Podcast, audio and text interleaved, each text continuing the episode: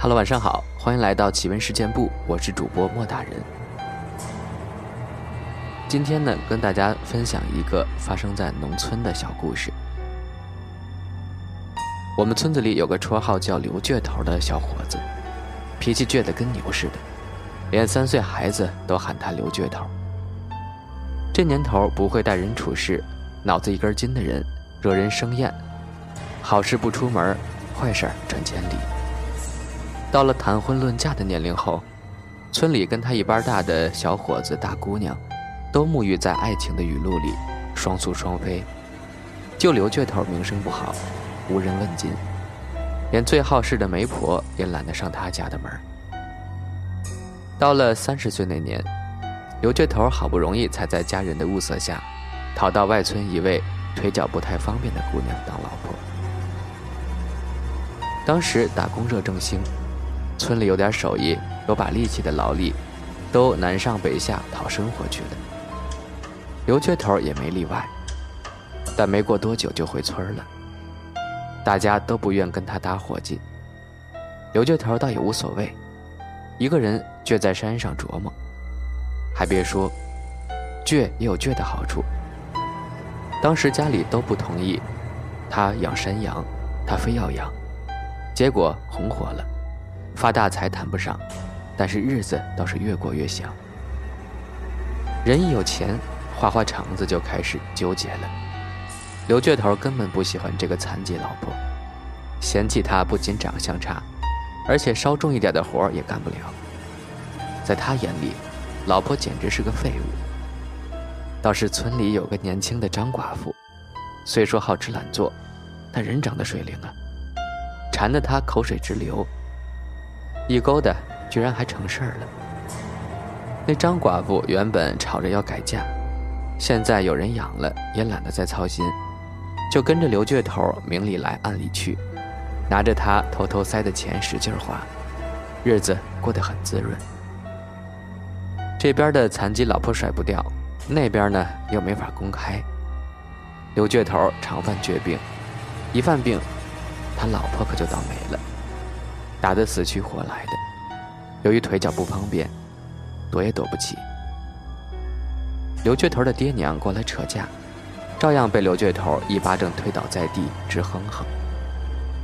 村里人看不过眼了，曾经也来扯过架，没想到不扯还好。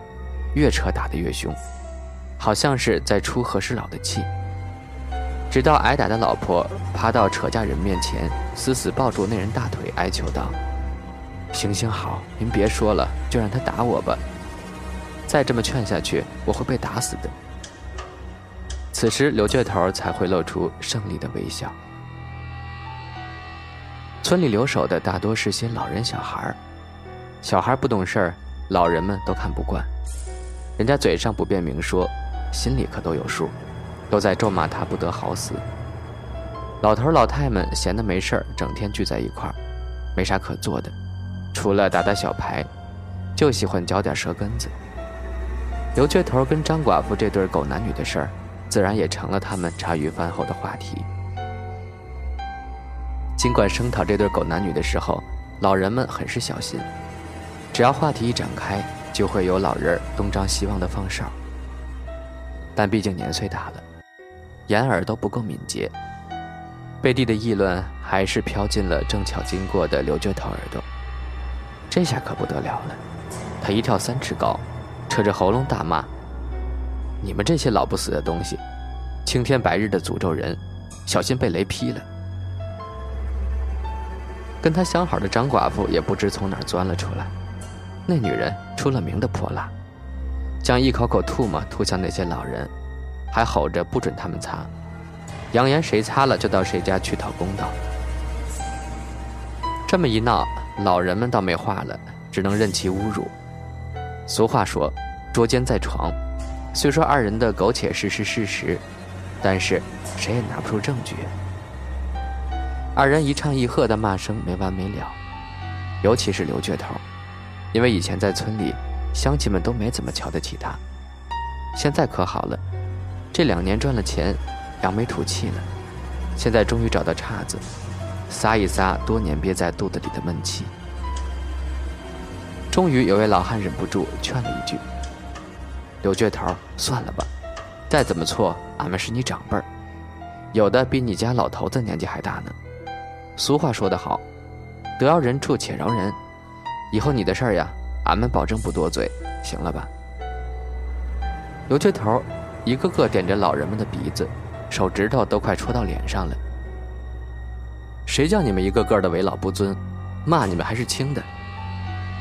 那说话的老汉也不是善茬一听骂他为老不尊，气得直哆嗦，过来就要跟刘倔头拼命。虽说捏了一辈子锄头，有把蛮劲儿，但老汉毕竟年纪大了，被刘倔头推来搡去，连呕带气，血直往上冲，通的一声，直挺挺的倒在了地上。这下可麻烦了，几位老人赶紧把老汉扶起来。又是摸胸，又是揉脑壳，好不容易才把老汉救回来。老汉长吁一口气，望着刘倔头，嘴巴气得直哆嗦。刘倔头吓得不轻。年数大的人也就是一口气儿的事儿。幸好老汉一口气提上来了，要不然刘倔头可脱不了干系。这老汉是个躁脾气，脑子刚清醒。就破口大骂刘倔头：“老子今天见鬼了！要是转去二十年，我揍死你！”刘倔头见老汉火气还挺足，知道死不了，于是便放下心来，回骂道：“老东西，瞧你这熊样！”刘倔头太过分了，其他老人怒气冲冲，围住了他，五六根拐杖齐刷刷地向他的头上敲来。犯了众怒可不是好事儿。刘倔头被拐杖敲得直蹦跶，可能想到自己确实过了点儿，居然一改往日的倔脾气，讨起饶来。好了，算我错了还不行吗？老人们这才罢手，说道：“都是你长辈儿，你开口就骂，动手就打，你就不怕短寿吗？你自己说，如果再骂老人怎么说？”刘倔头想了想，回道。我我保证以后不再骂老人了，再骂的话不得好死。听了这话，老人们的怒气才渐渐消散了，松开了包围圈，放出一条路来。谁知那刘倔头呢，使的是缓兵之计，人一出来就跳起脚又骂了一句，并竖起三根手指头，对着天上的通通红日，装模作样的发誓道：“如果我再骂你们，就被棉花撞死。”说罢，哈哈大笑，撒开腿跑了。棉花怎么可能撞死人呢？老人们都气得够呛，却毫无办法。这场闹剧本来就此收场了，大家也没往心里去，没多久便烟消云散了。可好景不长，刘雀头又跟老人们耗上了。那天跟他打架的那位老汉与刘倔头擦肩而过。刘倔头很夸张的怪叫着吐了口唾沫，很明显就是冲着那老汉来的。那老汉一口气咽不下，气冲冲的向刘倔头他们家老爷子那儿告状去了。这之前发生的事儿，刘家老爷子还不知道呢。这下可好，那老汉一口气和盘托出，全给倒了出来，把刘老爷子气得够呛。后辈不会做人，自己脸上也无光呀。刘雀头受了老爷子训斥，心里明白有人打小报告呢，倔脾气又上来了。不管三七二十一，瞅准那老汉跟村里的老伙计聚在一块儿的机会，站到不远处，跳起脚又开骂了，骂得不堪入耳。村中的老人惹不起，躲得起，再要碰见他，都远远的绕开，不敢去招惹他了。这年十月中旬的一天，天气反常，太阳照的人身上火辣辣的。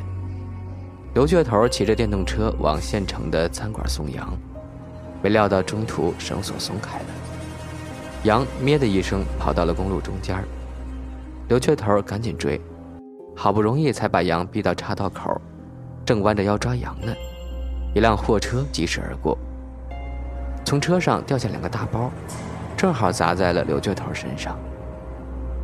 待交警通知送到我们村儿，刘倔头因伤势过重已不治身亡了。这起交通事故完全是因为刘倔头乱穿马路造成的。经过交警部门的调解，那司机只好自认倒霉，赔钱了事。巧就巧在，那砸死刘倔头的两包货上，里面装的不是别的，正是刚从扎花厂拖出的棉花包。从那以后，我们村里老人对后辈多了一条告诫：千万别对着太阳随便的发毒誓呀。好的不灵，坏的灵，那刘倔头就是个榜样。听完这个故事呢，咱们接下来分享一个听众朋友的投稿，他叫做“今天你吃瓜了吗？”一个来自新浪微博的朋友，他说呢：“这是我爸给我讲的故事，发生在我亲戚家的，好像是舅奶奶家。我舅奶奶家有个儿子，去了市区里。”开出租赚钱，很少回家。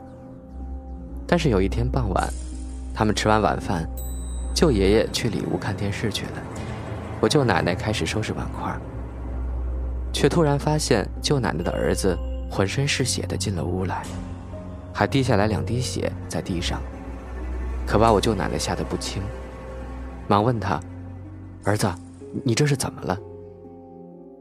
他儿子没有回复。只是直勾勾地盯着舅奶奶。舅奶奶刚想叫舅爷爷来看看，他儿子却开口说话了。他说：“妈，我死的好惨呀。”我舅奶奶慌了，赶紧叫舅爷爷过来。可怕的是，当舅爷爷出来时，他儿子已经不见了，就像从来没有来过似的，就连地上的血迹也凭空消失了。舅爷爷问舅奶奶怎么了，舅奶奶说了之后，舅爷爷还骂他不吉利。事后舅奶奶心里砰砰的跳，老觉得要出事儿，不安心，便跟我奶奶说了那件事儿。奶奶安慰她说一定是幻觉，却没想过了两天之后，市里传来了音讯，说是他的儿子死了。当时村子里落后，电话这种东西有钱人家才有。所以等市里过来的人，他才知道，说是他儿子死得惨，在市里开车出了车祸，但是人没死，去医院治疗时被人打死了。那时候出车祸，人要是死了，赔一笔钱就好了；没死的话，就照顾一个人下半辈子。就被那撞了人的车主雇了好几个打手，活活打死了。死的时候正好是我舅奶奶见到他的时候。我爸爸给我讲这个的时候，我也是汗毛直立。我原本是不怎么相信鬼神之说的，但是我现在有点信了。